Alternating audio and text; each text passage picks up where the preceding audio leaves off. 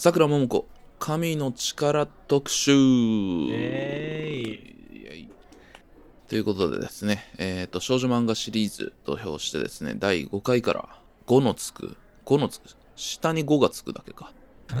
そうね。うん。回の時はですね、少女漫画を取り上げてやってるわけですけれども、矢沢愛さんの作品、天使なんかじゃないから始まって、まあ矢沢愛を何作かやって、そこからいろんな作品やっていったんですけれども、僕は矢沢愛から全ては始まっているっていう主観でいろいろ語ってるんですけど、はい。矢沢愛を中心としてね、それより前なのか先なのかみたいな感じで喋ってるんですけど、横ではですね、やっぱり国民的な作家さん、他にもいらっしゃいますけども、うん。さくらももこさんのちびまる子ちゃんがやってたわけで、さくらももこさんについては話はしないといけないなと思って、今回はね、まあリボンじゃなくてスピリッツでやってたんですけども、この神の力は。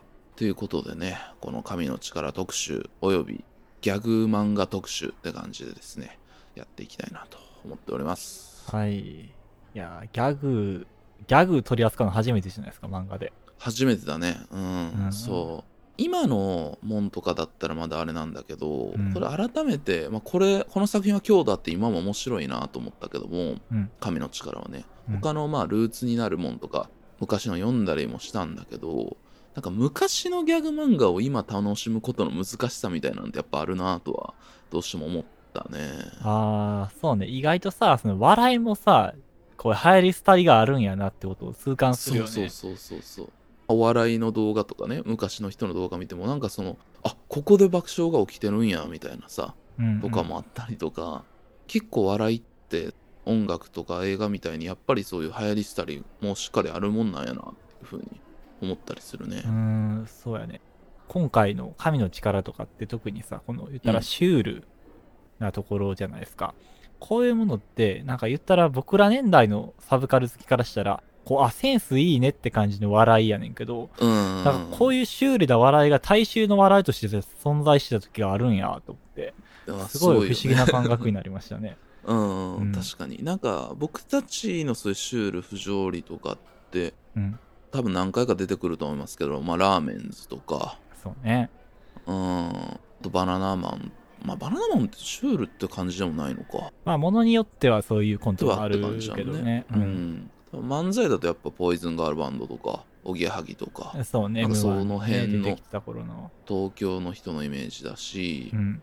まあでもやっぱりダウンタウンっていうのはすごいシュールよね松本人志さんが作ったネタっていうのは基本的には。そうね。だからなんかそう、うん。漫才師もダウンタウンから影響を受けてるし、コント師もダウンタウンから影響を受けてるっていう。うん。やっぱそう考えるとダウンタウンって凄まじい時代があったんやなと思いますね。そうやな、うん。そういうこのシュールとか不条理なそういうウイルスを撒いたっていうスタンダードにしたっていうところが本来漫才とかとた対極にありそうな概念やのに、それに行くっていうのがね。やっぱすごいよなまあ今だとジャルジャルとかなんかなあー、確かにね。ジャルジャル。うんだからなんか松本人志やっぱジャルジャルめっちゃ好きみたいなこと、ことあることに言ってる時ありましたからね。はいはいはい、うんやっぱそういうとこあるやろうねでまあこの作品はえーっと89年から92年にビッグコミックスピリッツでやってた短編の17個を集めたもんなんですけども神の力ははい。ダウンタウンが東京に来た来て夢で会えたらうっちゃんなんちゃんとかでやってた時期とかぶってるって感じだねくしくも。最後の方はゴッツが始まりだすぐらいなところでもかぶっているし、うん。そこをまあまっちゃんとかに直接的に影響があったのかっていうとちょっとわかんないんだけどもうん。多分僕が直接的に影響あっただろうなっていうのはやっぱり映るんですあ吉田選の登場っていうのはやっぱそういうシュールとか不条理みたいなものを作った空気の中でめちゃめちゃでかいと思う、ね、そうね、映るんですは好きやったな、やっぱり。うん、今でもやっぱみんな知ってるもんね。知ってる？ねなんかちょっと遅れてね、最近ってほど最近じゃないかもしれんけど、アニメ化したりもしましたししてたね。うんうんうん。あとまあ僕は父親がね、なんか急に勧めてくれてね、高校の時にこれ面白いよって言って、僕があの、小学校の頃デンジャラスじいさんとか読んでたんですけど、はいはい。なんかギャグ漫画好きなんやったら俺読んでみたらみたいな感じで、うん。するんで勧められてめちゃくちゃハマりましたね、やっぱ。うんそうね。でもうん。映るんですもん。慣れ物入りでスピリッツでやってましたから。で神の力と全く同時期だね。映るんですいやー、すごい漫画が、うん。うやってるもんですね。まあだから当時のスピリッツっていうのはやっぱすごい尖った雑誌でもあったっていう、ね。うんっていうところもあるしまあそういったところでございます中身の雑感とか詳しいところはまた後で喋っていきたいなと思いますはいこの番組「心の砂地」は音楽漫画映画日常生活に潜む違和感などなどさまざまな物事について探求し続ける教養バラエティです私シャークンですはい。そして私が寺田です。西武八木沢在住です。よろしくお願いします。ということで本日も始まります心の砂地。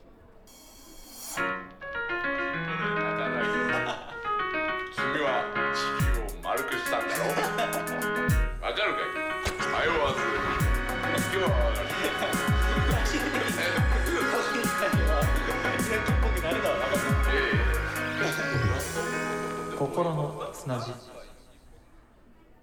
まずは著者のさくらももこさん。まあねみんなちびまる子ちゃんの作家っていうことでこの人の名前聞いたことないっていう人の方が日本だと少ないのかなっていう感じはするんだけども僕の感覚としては、ちびまる子ちゃんって自分のね自伝的な作品っていうところもあるのでまあある程度その物語にしてるっていうところあるんだけどもある程度は知ってると思うんですけど、ちょっと歩みみたいなものを紹介させていただきたいなと思いますはい。えっ、と、1965年、静岡県清水市に生まれる。で、家は八百屋さんをやっていたっていうところですね。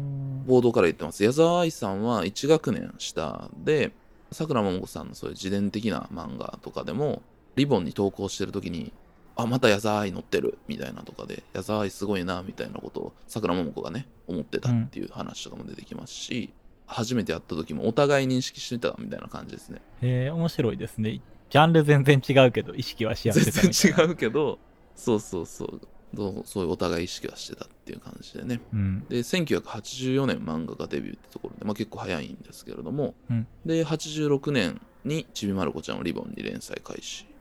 で89年講談社漫画賞を受賞し90年にはテレビアニメとなって国民的人気を獲得。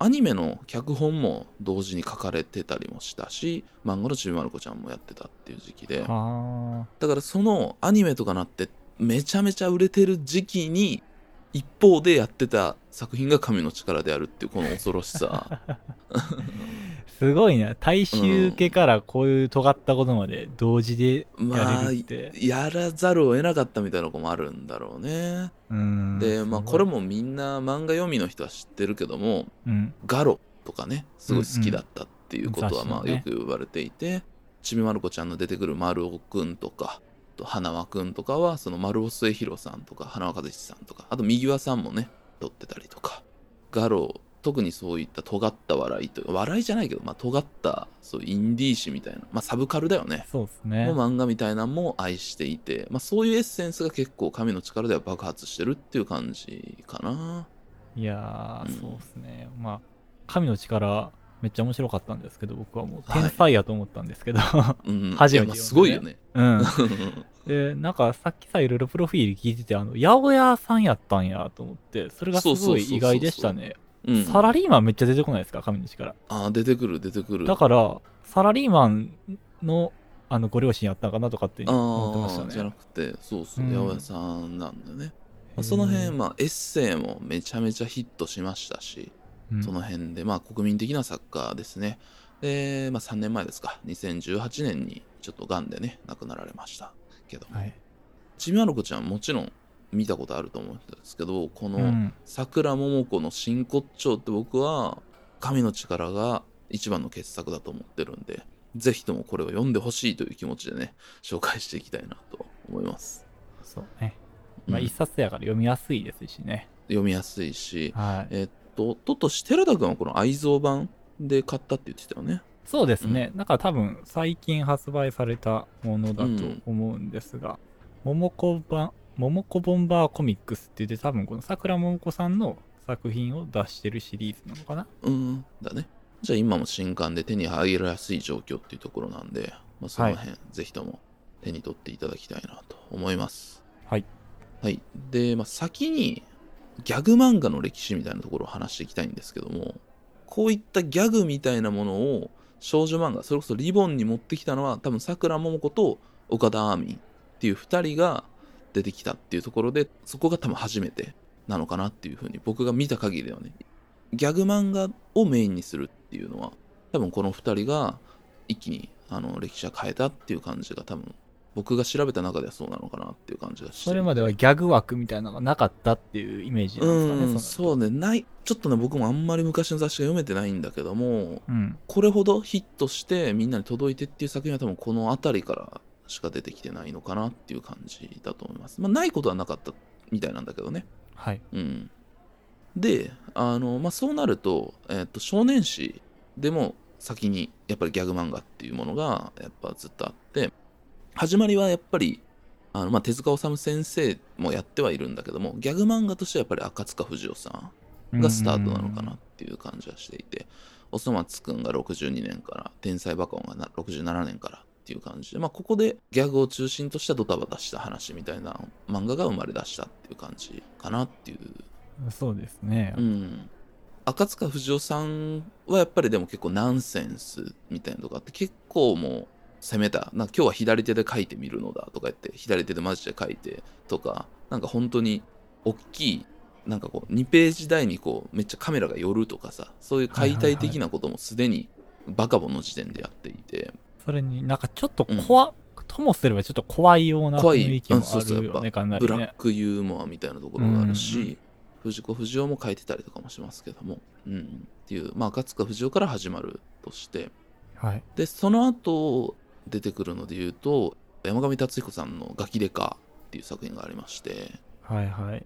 これは上の世代の人でも爆発的な人気を持った作品ですね。チャンピオンでやってたんですけど、なんか僕もなんか死刑みたいなこのはいはい決め台詞とポーズみたいなのしか知らないですね。ああでもそれ知ってるだけでも結構すごいと思う多分。あんまり知ってる人おらへんのちゃうかな。これねなんか美術の資料みたいなのに載ってたんよね、中学校の頃。教科書かなんか。か、漫画の歴史みたいなページにね載ってたんですよ、はいはいはい。確か。まあでも社会現象ですからね。この時のチャンピオンってそのブラック・ジャックで手塚治虫が復活したりとかで一番すごい時なんよね。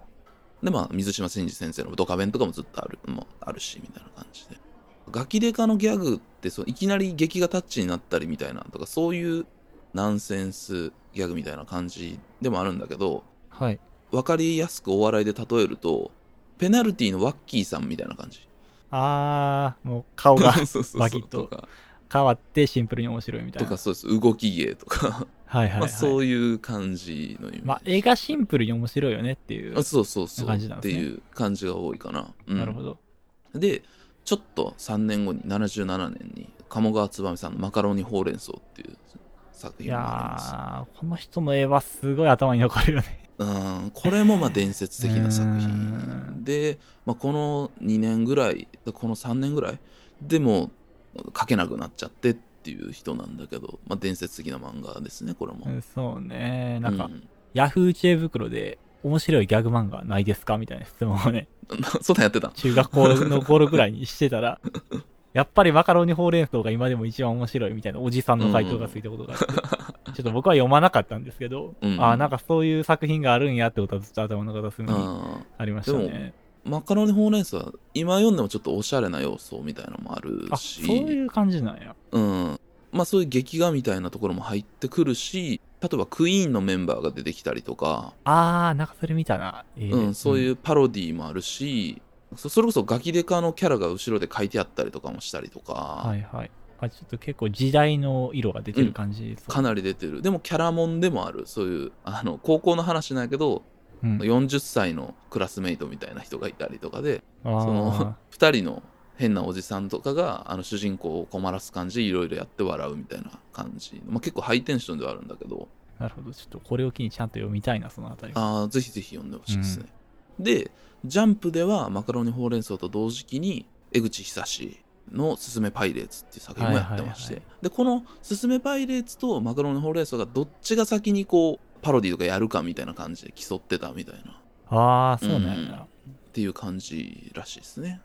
ええまあ江口久志もねおしゃれですからね。そうそうそうそう、この後のストップひばりくんとかで今の感じに開花するっていう感じかな江口さんはそうね。まあ女の子が可愛いみたいなかなうりん。方向に、そうそう。まあひばりくんは男の子ですけども。っていうとこもあったりとかしていてこの辺がいわゆるニューウェーブ的というかおそ松くんとかが炊いた種がかなり、まあ、パロディとかそういう漫画としてこういう風にやったら面白いよっていうのをさらに広げた人たちっていうのがいたりっていうのが70年代後半にありましたっていうところとあと「映るんです」の流れでいくとやっぱ4コマ漫画とギャグっていうのはすごく相性がいいというか、はいはい4コマ漫画からギャグがすごく広がったっていうのもあってなるほどね。でまあ多分この語られてるのは石井久一さんって「頑張れ田淵くん」を書いた人ですけどもうん。が「バイトくん」っていう作品を書いた時に今までの多分起承転結みたいな感じである程度決まってたのがそうじゃない書き方とか連作になっていってたりとか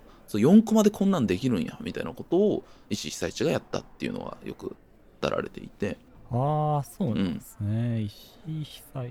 そう関西からね新聞とかでね今は書かあ、れてるかな新聞で書いてたよね。ののちゃん書いてる書いてたそうそうそうそう書いてましたよね。それ好きやったな、かなり。うんとかででまあその「頑張れ田淵くん」とかがヒットしてで80年代ぐらいからそういういわゆる今の新聞4コマとか雑誌の4コマとかがすごい、まあ、4コマブームみたいなのがあったらしいですねであとはえー五十嵐美樹さんボノボノ書いた人が前にネクラトピアっていうのを書いてたりとかボノボノは86年なんだけどまあここもまたあの時代が変わった一つ4コマの革命者みたいなところでもう一人大事な人っていうのは言えるかな。なるほどね。まあ4コマ、まあ僕は主にさっき出た映るんですとかも読んでましたけど、4コマの方がさ、このタイム感が一定やねんよな。コマの長きは一緒やから。うんだからこのシュールなさ、空気感壊れないなーってすごく思うね。ああ確かにそれはあるねだからギャグと相性いいんだろうね、っうん。ていうところがあったりとか相原浩二さんの「広辞苑」っていう漫画がこれも4コマなんだけどあってこれが終わって映るんですが始まるんですねああ、なるほうどね。んでこれ広辞苑ってカタカナで広辞苑なんだけど、うんあの本当に辞書の広辞苑からやって「あ」から始まって「愛」とかでネタで何話か書くと、そういうはあ。あ、なるほどね。そうそうそういうちゃんと辞書っぽい作りにしてあるわけか。3年やったんだけど1年目が1班2年目が2班3年目が3班みたいな感じでまた回っていくみたいな感じで結構面白い作りなんだけどそうっすね。うんちょっとでもシュールみたいな感じは出だしてるんだけどもまだまだテンション高い感じがするやっぱその80年代の景気がいいなっていう感じがすごくある感じの4コマ面白いんだけどねうん。っていうのがありますね。で、まあ、そういう流れが、えっと、70年代始まりから80年代終わりまであってでも89年からそういったシュールブーム不条理ブームっていうのが映るんですが始まることで一気にまたこう不条理シュールブームっていうのが漫画界でも起きるっていう感じ。なるほど。うんまあ、このルーツとしては不条理っていう言葉だとやっぱ東秀夫さんの不条理日記っていうのがあってうん。でこれは不条理っていう言葉がその SF とかそういったところのネタを使っててそういったところから不条理って言葉を使ってるっていうところが多分あると思うんだけどああ、うんそうなんです。SF 用語に近いみたいなところあるんですか？SF の評論とかそういった言葉でこう不条理な世界とか多分そういうところで使われがちだったんだと思ってなるほどね。東秀夫さんもそういう SF めちゃめちゃ好きですもんね。めちゃめちゃ好きで、まあ、この世代の人って SF、早川 SF の青を100冊読むんがその普通みたいなそういうめっちゃ流行った世代なのねああ、なるほど。筒井康隆とかもそうだけどそういう中でその SF のネタみたいなのを分かるやつにだけ分かったりみたいな感じでパロディ書いてたりするのね、はいはい。うん、なんかそういうところから不条理って言葉が出てきてるんだけど、まあその映るんですの時とかにまたそういうあのシュールな感じをまあ不条理って言ったりシュールって言ったりっていうことでまたそういう言葉が出てくるって感じかななるほど。なんかさ、結構その SF っぽい雰囲気、まあ、東秀夫の漫画とか読んでたら結構そういう雰囲気出てくるんだけど、なんかやっぱりその、そういうの読んでたらさ、あの、藤子不二雄がドラえもんっていう存在で SF を大衆に浸透させたのすごすぎるなってめちゃくちゃ。それはめっちゃ偉大やと思いますね、で思いますね。実際そういうネタをやってたりとかもするしまあブラックなね短編とかも書いてたりするやんか。藤子 F あの異色短編集っていうので今まとめられてたりするはいはいはい。そうね、そういうのもがっつり書いてますからね。その辺もあの影響としてはかなりでかいと思いますね。もちろん。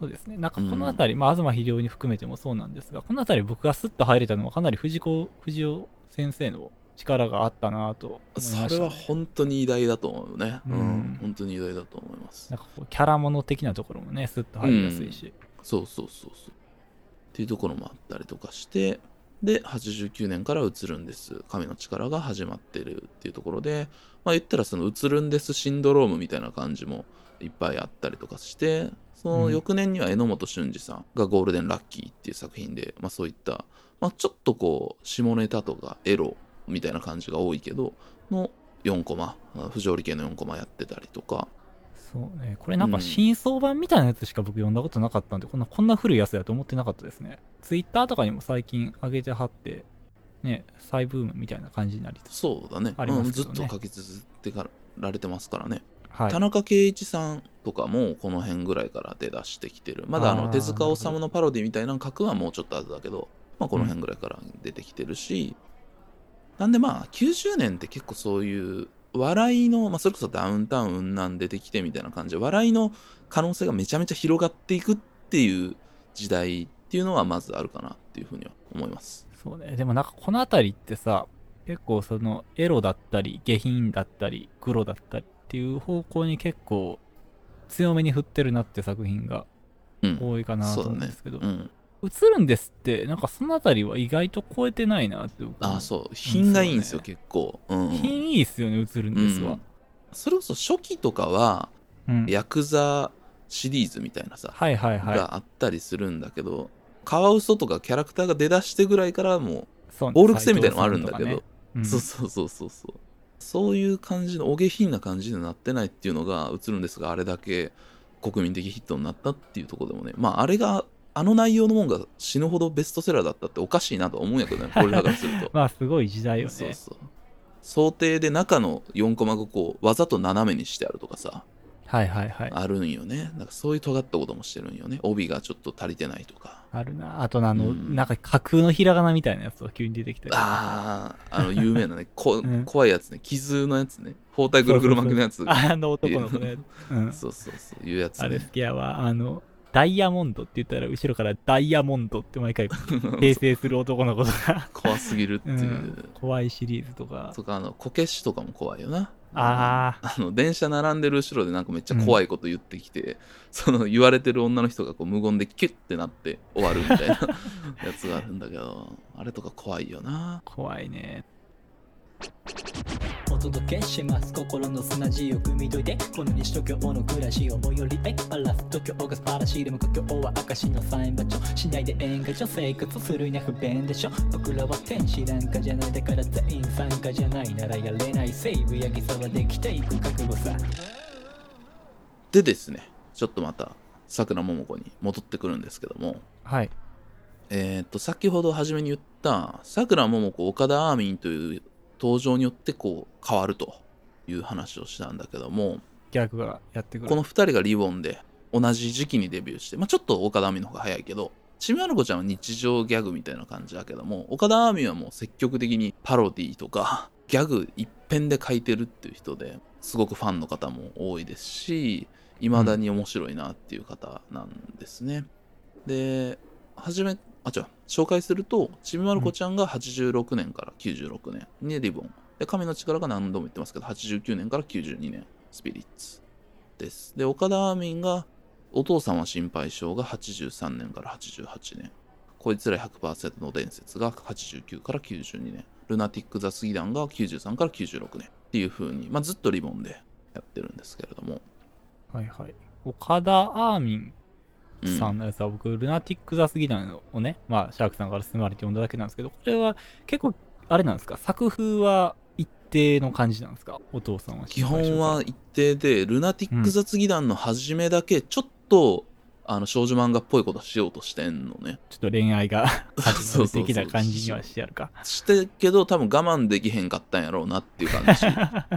僕の読みでは なるほど、なるほど。そう。でお父さんは心配性はそのお父さんが本当に心配性のお父さんみたいな感じでどこまでもこう、ちょっとストーカーみたいな感じで追っかけてきちゃうみたいな感じので 暴走していくみたいな感じのなででもまあ岡田亜美はその時事ネタあとパロディとかなんかそういったもんとかも全部詰め込んでて、だから雰囲気で笑ってるんやけどあの結構その解説本の陣とか作ってる人たちがいるんだけどもインターネットの連盟期からそういう岡田アーミンのネタを検証するみたいなのとかって結構あって。熱いファンがいるな。そうそうそう。そういうのとか見てあこれこういうのパロディだったんだみたいなとこもあるぐらいで。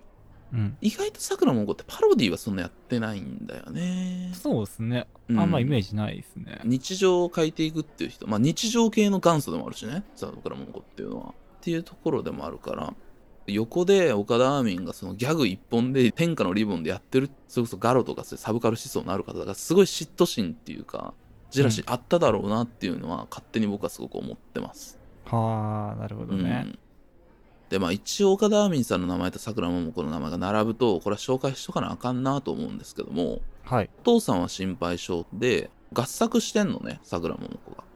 そうなんや。うんへえ。でちびまる子ちゃんの2巻の「アーミンごめんよ」ってだけ書いてあるやつがあんねえ？どういうこと？ちょっと怖いな。なんか。ん。でこれがいまだに真相が分かれへんのよ。あ何に対して謝ってたいなそうそうそうそうそう合作した後に書いてるんだけど、でこれがこれは多分違うだろうってことを明確に調べてる人がいてその記事ノートに載せておくんで見てほしいんですけども、これが噂で一人の男を取り合ってさくらももこが買ったっていう噂になったんよ。ああ、まあ、深読みやね、かなり。うん。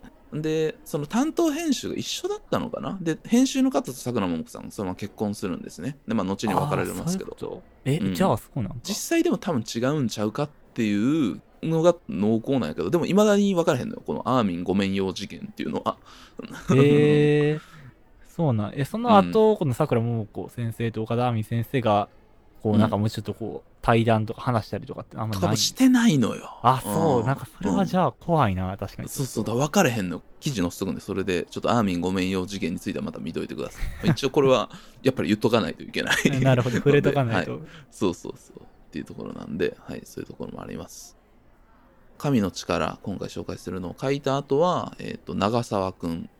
ちびまる子ちゃんのまるちゃんたちが中学生になったっていうのをスピリッツでやったりとかはいはこれ結構ダークで俺大好きな作品なんですい。ねなんか、みんおすすめしてる人はよく見ますね、長澤くん。まるちゃんは出てこへんねんけどうん。長澤くん視点で言ってて恋愛とかがやっぱ思春期っていうのが結構入ってくるから、あー、はいはい。えっと、城ヶ崎さんってキャラクターいるん知らん？なんか縦ロールのお嬢様みたいなあー、はいはいはい、わかりますよ。がなんかこの汚されたいっていう願望があるから長澤くんのその死んだような目がすごいいいみたいな。自分の本で読んだえっと庭師。庭をこう綺麗にしてる木とかを切ってるはい。人とそのお嬢様が恋に落ちるみたいなストーリーを読んでその死んだ目が長澤くんにこうあってなんか長澤に汚されたいみたいな 話があったりとかでもう結構ねおもろいんですよこれが。ああ、そんな感じなんや。すごいな。うん。まあ確かに今、今受けそうな感じすごいやめっちゃ面白くてこれはん本当ねぜひ読んでほしいんですけどこれも。なるほど。って。いうね長澤くんっていうのもあるし、はい。あとはえっ、とこじこじですね。まあこれが一番みんなねやっぱ、好きな人多いですね。そうちびまる子ちゃんもいいけどやっぱみんなこじこじでしょっていうのがあったりとかでうん。これはね「君と僕」っていうところでやってたんですけれどもまあ、まあ、こじこじにしようか神の力にしようかなって悩んだんですけどなんかこじこじが最高だっていうことは結構みんな言ってくれてるんで神の力でやったことをちびまる子ちゃんとかに寄せた感じがするかなだからシュールだし面白いし哲学的なテーマもあるしっていうところでまあバランスのいい一番の傑作って言ったらこじこじがおすすめしやすいところでは上がるっていうのはよくわかりますねうんなるほどね。こじこじ以降は割とそんなに、こじこじもまだリボンでまたやったりとかするんだけど、まあ、神の力っ子新聞っていう手書き、一枚の手書き新聞みたいなのをやったりとか、あとはエッセイで書いた一人相撲っていう、まあ、自伝的な話を、まるちゃんの後、漫画家を目指すところのところを漫画化したりとか、なかなかそういったストーリー漫画みたいなのを書くのはなくなってくるんだけども、亡くなられる2年前ぐらい2016年ぐらいからちびしかくちゃんっていうのを攻めたシュールなやつをやっててまるちゃんの同じ状況だけど全員が四角とかになっててなんかすごい悲しい話みたいなきつい話みたいになってるっていうのを、えー、結構これもあやっぱその最後やっぱそういうことやりたくなるんやみたいな。ね。年取ってきてまた尖ったやつみたいなのもやっててこれもすごくいいのでよかったらまた手に取ってほしいすごい。でも2016年から2018年とかに書いてはったんや。全然知らんかったね。突如として書き物とかねエッセイとかそういうものはずっと書かれてたりとかいろいろやられてるんだけども、うんなんかそんなの急にねそういうのもあってこれもこれでまた事件だったんですけどねあんまり知られてないのでちびしかくちゃんもぜひ手に取ってほしい。っていうところと、まあ、漫画で言うとそういう風な流れなんだけども同時に90年代からエッセイが超ヒットっていうのもあります。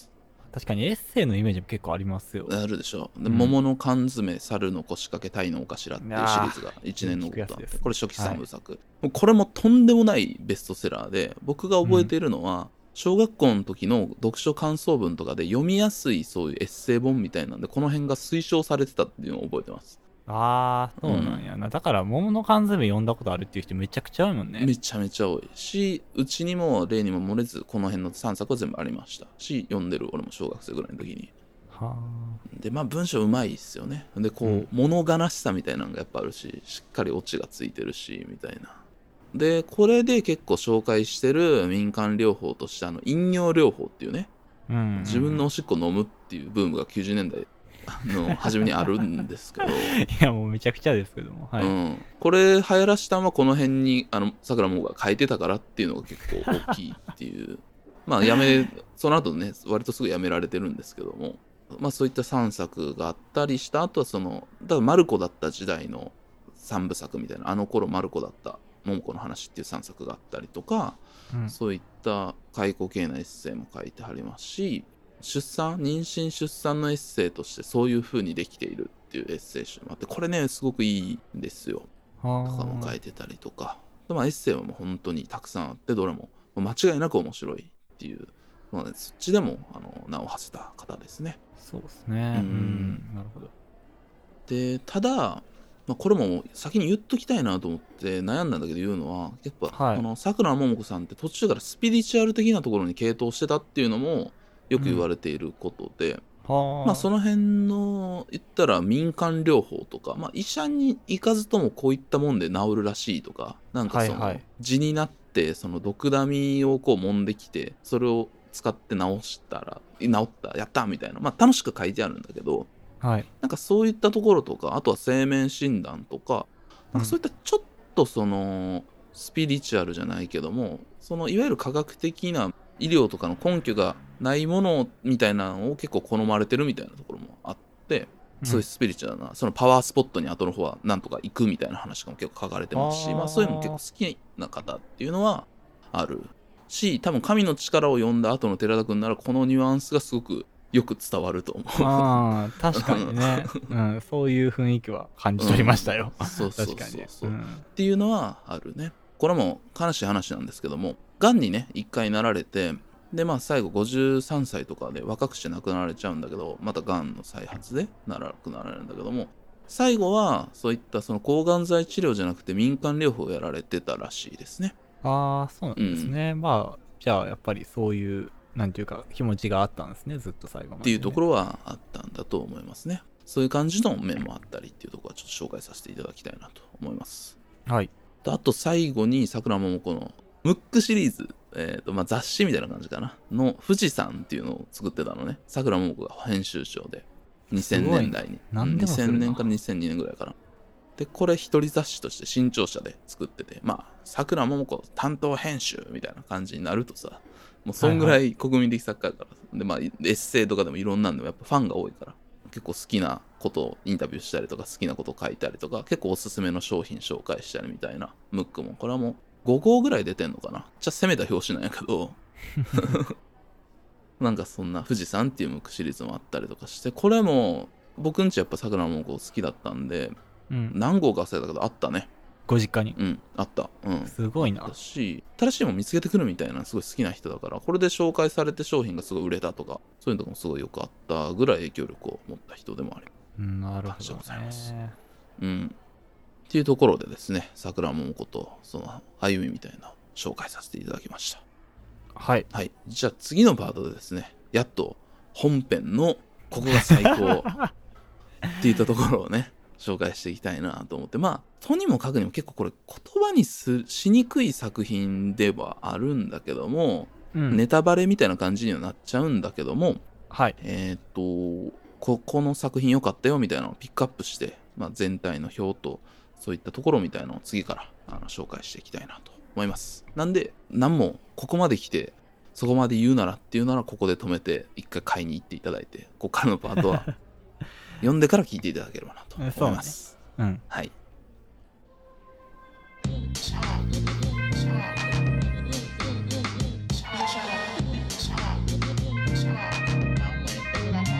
心の砂地はいということでですねはい。やっと本題の神の力ここが最高みたいなところなんですけれどもはい。まずこの雑感もねオープニングで喋ってないんですけどもまあ天才やと思ったっていうことやってたんですけども読んでみはてどうでしたかね、なんていうか、普通に声出して笑いましたね。笑うよね。いまだに強度のある面白さなんやなっていうことを俺も再認識した。これやるに至って読み返して。そうやね。で、なんかそのさ、言ったらそのオチ、オチが、まあもちろん綺麗に決まってるオチもある一方で、外しのオチが結構多いと思うんですよ。そうフィニッシュないやつあんねん結構でもその外し方がさ、うまいのよ。その外し方もうまい下手ってあるじゃないですか。はいあるなうん。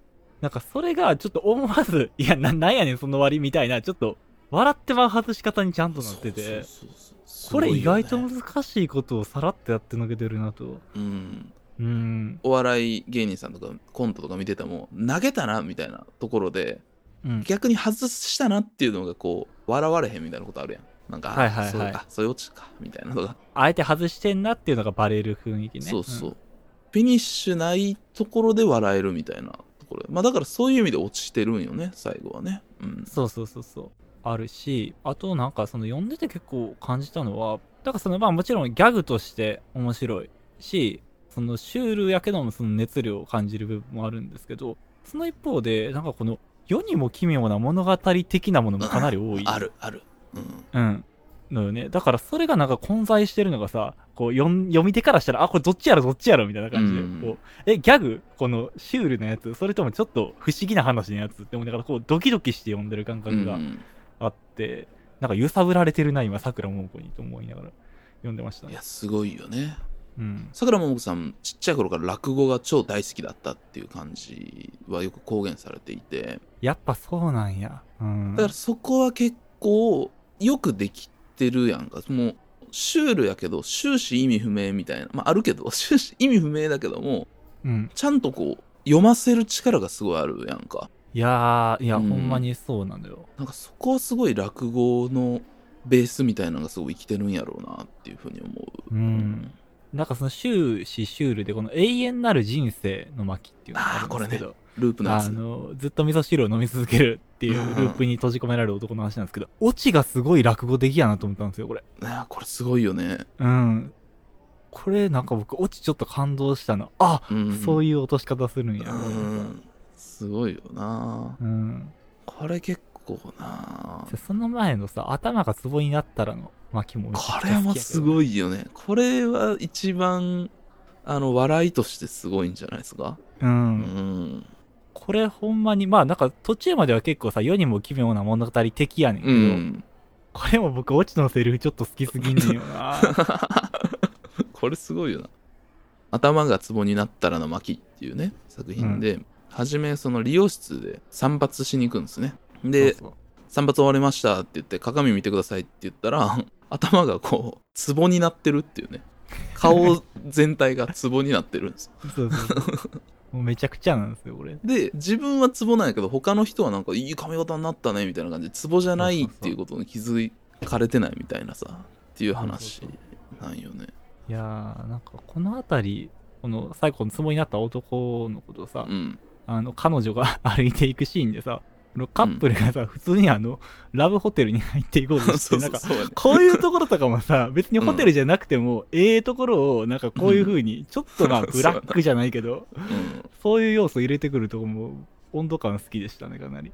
こういうちょっとポップな可愛らしさに逃げないあたりみたいなね。そう、やこれ何度も言うけどこれちびまる子ちゃんが大ヒットしててアニメの脚本とかもやりながらこれ書いてたからね 何やってんのって脳みそ2個ないとできないでしょ、こんないやすごいよなうん。そういう怖さもあるしどうしてもお笑い芸人さんで例えてしまうんだけどもはい。久々に見直して一番思ったのはやっぱ松本人志ビジュアルバムが一番感覚としては近いよね。ああ、そうね。あうんうん松本人志のコントの雰囲気がすごいあるね。めちゃめちゃあるよね。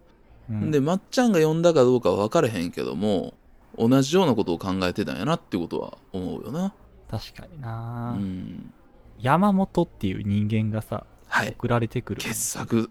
上司か何かかかるこの山本っていう人間が送られてきて、それをなんかこうみんなでこう、まるでね、高級な壺のようにありがたがってコレクターが来たりとかっていう、うん。もうほんまに壺を人間に置き換えたみたいなやつがあるんだけど、これほんまに松本人志のコントやんって思ったわこれまっちゃんやりそうやもんな。めちゃめちゃ。うん、めっこれまっちゃんがやってるとこめっちゃ想像つくなと思って。送られてきた人の巻っていう。あと、これはやっぱそのラーメンズ現代片桐概論。あ、そうね。うん。もうめちゃめちゃ感じるよね。うん。なんかこの特定なものを人間に例えるっていう、そのまま人間に置き換えるっていうシュールさ。で、それめっちゃ面白いやんみたいなところがさ、うん。やっぱりあったんやね、このランそうそうそう。でも、ラーメンズの現代片桐概論もビジュアルバムも、これのうん7年後とかですからね。やってんえ、のあ、そんな時差あんの？そう。えー、同時期じゃないのよ、これ。え、やとしたらちょっと早すぎるな、時代が。あんな小林健太郎、松本人志がその辺の超天才の7年ぐらい先取りしてるっていう。すごいよねすごいな、それは。うん。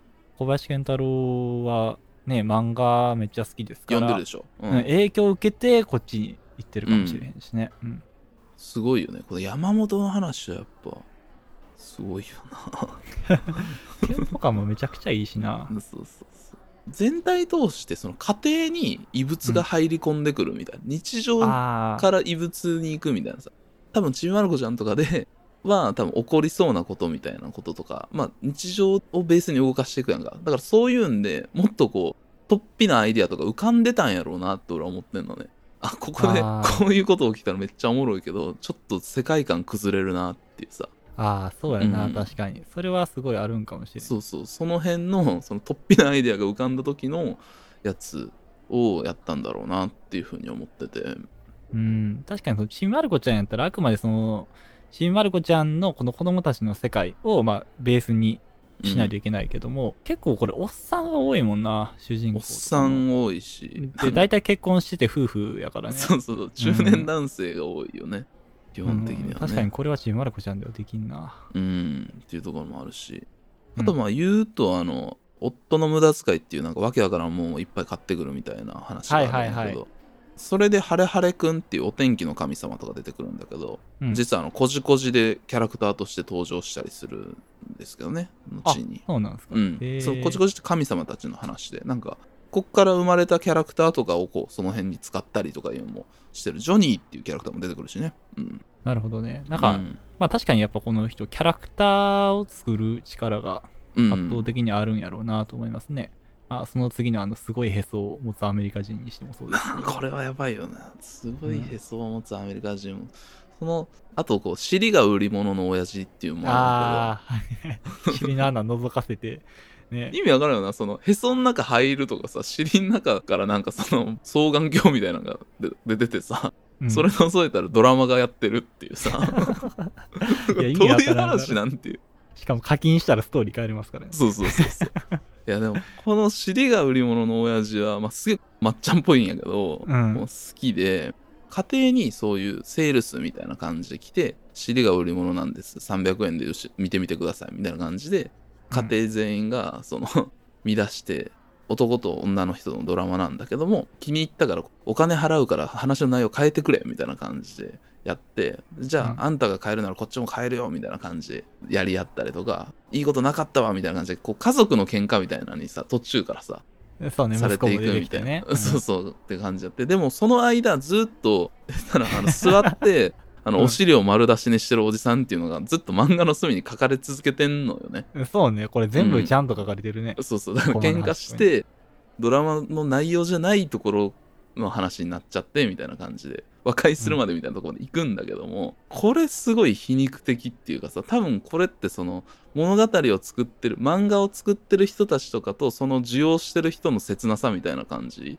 の皮肉みたいなのが効いてる。るっていうか、だからその尻が売り物の親父は多分だからさくらももこの気持ちでもあると思うのよなあー、なんかすごい、今納得いったかもしれんない。そうそうそう売れていったら内容の要求とかがあって変わったりもしたりするやんかうん。こういう風に作ってくださいとかだからそういうのをすごい皮肉ってるとかその過程の中に入ってすごくいいな面白いなっていうきっかけにはしてもらえるけども最後は、あのその人たちには還元されないっていう皮肉みたいなの そうね。その人たちは勝手に幸せになっていくみたいな、ね。そうそうそう。で、作った人はお尻を出してずっと炭で、情けない状態で炭でずっと居続けるしかないっていうさ、悲しさ。ああ、でもこれほんまに確かにもう絶対そうやね。だって、うんなんかその作品とかって自分のお尻見られるぐらい恥ずかしいとか、そうそうそう。よく言われれるし、そうか。ほんまや、全然それに気づけんかったな。皮肉が効いてるのね。だからもう普通にでもさ、うんストーリーとして見ても面白いんよ、これって。だそうね。からそこの、その毒の入れ方が、その巧妙なんよね、本当に。確かにな。これうん。何回か読んでたら、あ、これってって後から気づくこと出てきそやな。そううそうそうそう、本当そう。だから俺も何回も読んでるからこう言えるっていうだけで、うん。そうそうっていうとこなんですよね。そうね。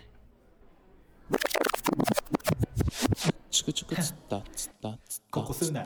ヤギサワここすな。ヤギサワここすな。よ。僕がでも一番笑ったシーン、はい。まあ特定のシーンなんですけど、ストーリーっていうか、このシーン、コマがもう面白すぎてっていうのがあって、うんあの、なんでそうなったのかわからない人の巻っていうのがああったね。知り合いの家に訪ねたらなんかひょんなことから急になんか京都に行ったりとかして、この二人でずっと旅行するみたいな、さらにことになっていくっていうのが、途中で、じゃああそこ行こうとかなって、すごい気づいたらいろんなとこ行っちゃうみたいなね。うんそうそうそう話そう。っていう話があるんですけども、兵庫にね、来るんですよ、その二人が。で、水族館に行って、その水族館の中に、同じ会社で去年退職した池田さんっていう人が、池田くんがいるんですけど、うん。まあその時点で意味わかんないですけど、池田くんに会えて本当に良かったって言って、池田くんとの思い出がついって言って、池田くんとの思い出のコマがあるんですけど、全部並んでるだけの、二人で並んでるだけの映像がブワーって書かれてて、ここ面白すぎるやろ、これ。うんだから、会社で一緒におるだけやから、そんな思い出ないんよな。だからこれ頼むよとか、そういうことしか多分言ってないから。会社の思い出しかないから、マジで同じ表情で二人で並んでる映像だけが買いそうになってて、これ天才やろと思って。これやばいよな。うんこれ俺も笑ったわ。めちゃめちゃ。これほんま声出して笑ったな。うん。こうん。れすごいよなう。ん、やっぱこういう絵のパワーみたいなのがあるなそうそう。おっさんばっかり描いてるけど面白いんだよな。そうそう。初期割とキャラモンみたいな不条理基礎天外みたいなそういう感じのが多いけど後半割とその会話の妙みたいな結構漫才的というかいうのああ、が多くそなってきてあ、ね。のうんそれていく会話っていうのもあるしうん。これもまあ素晴らしい、まあ、こう会話ってこういう風にそれていくよねみたいな感じのをすごいギガ的に書いてて面白かったりしててああ、確かにね。なんか、うん。あれなんでこの話になったんやっけ？みたいなことをもう究極に表現そうそうそう。で俺らは漫画で見させられてるからこいつがそんなこと言ってないですよって言ったら いや言ってたやんけって思うけどでもこういうことってあるよねっていう感じもあるし。そうね。そうそう。とかあとはえー結構最後一番最後の謎の転入生はいはい。とかはこれは後藤を待ちながらものというか霧島ああ。ラー。メンズでも後藤を待ちながらってやつありましたね。パロディでね。うん。あの、本人が不在。っていう。でもなんか転入生来たような気がするけどなんだっけ？みたいな。っていう、うん、でみんなはああいつこんなんでしたよ？みたいなことを言っていくみたいなネタで最後終わるっていうのもあるし。そうね。その証言から作られていくっていう。パターンですね。だからこういうのもやってるんだよね。確かにな、うんこれもオチのセリフいいよな。オチすごい切れ味すごいよ本当に後半は結構全部まあ前半と後半で結構ね感じは変わってくるっていうのもあるけどそうね。なんか、ほんまにやってることさ、実はまあ、シュールがベースなんだけど、本当にいろんなことをやってる。あそうそうそうこれが一冊に収まってて、なおかつまとまりがいいっていうのがすごいよね。これをねそのやってたっていうのがだから本当に珠玉の17編っていう感じでうん。もっとみんなに知られたいなっていうその いうのを思って紹介してるんだけどね。確かにね、これ、うん。まあ、やっぱこのさくらももこさんっつったら、やっぱその、うん。エッセイとちびまる子ちゃんのイメージが先行してるところがあるから、多分あんまそういうのは、そんなにっていう人でも神の力はめっちゃ好きっていう人多いんちゃうかなと思いますね。ああと思う思う思う、うん。でも本当に今それこそお笑い割とブームでさ、うんカチッとした漫才とかカチッとしたコントもあるけども結うん。構その不条理なもんが来てるなっていう感じはさっきあの「ザ・ w やってて見ててもう思ったことでもあったんだけど。いやーそうね。いや、うん。オーダー上だとかまさにそうそうそう。そんな感じでしたけど。マジで俺小田上田のネタ見ながらこれ神の力みたいやなとか思いながら見てて。いやーほんまにそうやんな、うん。だから多分本当今のあの10代20代とかお笑い好きな人が見たら笑えるし面白い作品やと思うからぜひともね今新刊で手に取りやすいとこなんでね 読んでほしいなと思ってます。そうね。おすすめでございます。ってとこかな。まあ他もいろいろ言いたいところあるんだけどでも多分これ全部突っ込めるんであと言ってないところで言うとあの西山が増えていく話あはは。はいはいはいはい。うん。これもいいよね。確かに。だから全部あるねんなパターンとしてあー確かに。だからそういう意味で言うとさちょっとまあさっき言ってた SF っぽいんよな。あるあるある。かなり。あるし。うん。どこまで意識されてんか分からんけど、まあ、怖い系で言うとあの葬式をずっとするねはいはいはいはい。話とか、あと僕が一番好きなのは乗っ取られた源さんの巻っていうああのやつ入れ替わっていくってやつね。あはいはい。買ったあの赤星インコと近所のまんじゅう屋のが入れ替わっていくっていう。ていていう。まあ、全く何を言ってるか分かんないと思うんですけど。そういう話ですよ、確かに怖さで言うとこれ結構高いかもな、うん、怖さレベルはね。そうそうそう。でも面白いやんかなんか。そうね、うん。ちゃんと最終面白いよね、うん。だからそのなんか言ったらこの怖い系のコントってありますけどそういう味わいもあるしこの辺の作品は。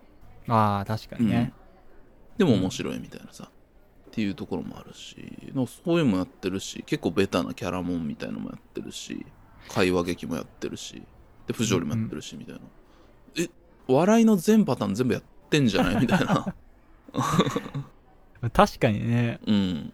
すごいよなパターンの数が。確かに、そう。まあ、さっき言ったけどこのキャラものみたいなものってやっぱあるしね、あのシュールにはつきものやねんけどさなんかそれの強度がやっぱ高いよね。うんあのイタコのやつとかもすごい良かったしなイタコが OL になるやつね、うん、いや、まあこれも意味わからんと思うんですけど、そういう話。そう表層だけさらうとね意味わかんないと思う、ほんまに意味わからん紹介はね、以上というところでね、ぜひとも手に取って読んでみてください。